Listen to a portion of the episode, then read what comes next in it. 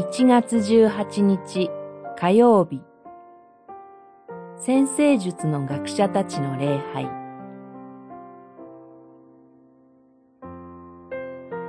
マタイによる福音書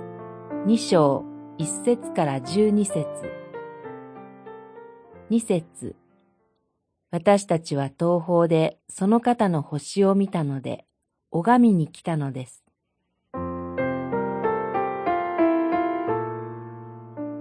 今日の箇所には、東の国の先生術の学者たちが、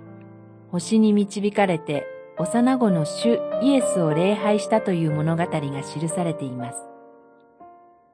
彼らは最初から誠の神を礼拝する信仰を持って旅に出かけたわけではありません。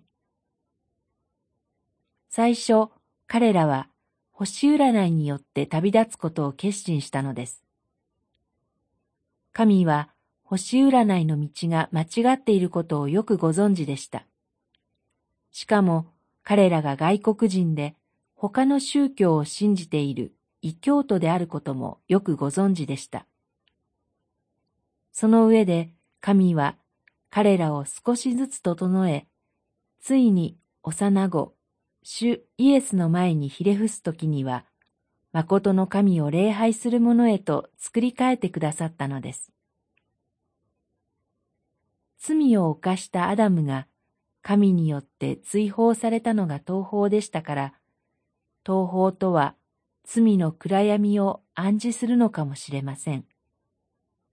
創世記三章二十四節三章ここではその東方からやってきた先生術の学者たちが救われたのです。これはイエス・キリストがどのようなお方であり、何のためにこの世においでになったのかを見事に言い表した物語ではないかと思います。今、様々な問題を抱え、不安や孤独を覚えながら、暗闇の中でうずくまっておられる方々、そういうあなたの暗闇を照らし、あなたを救うために、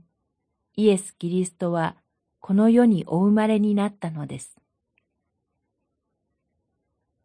祈り。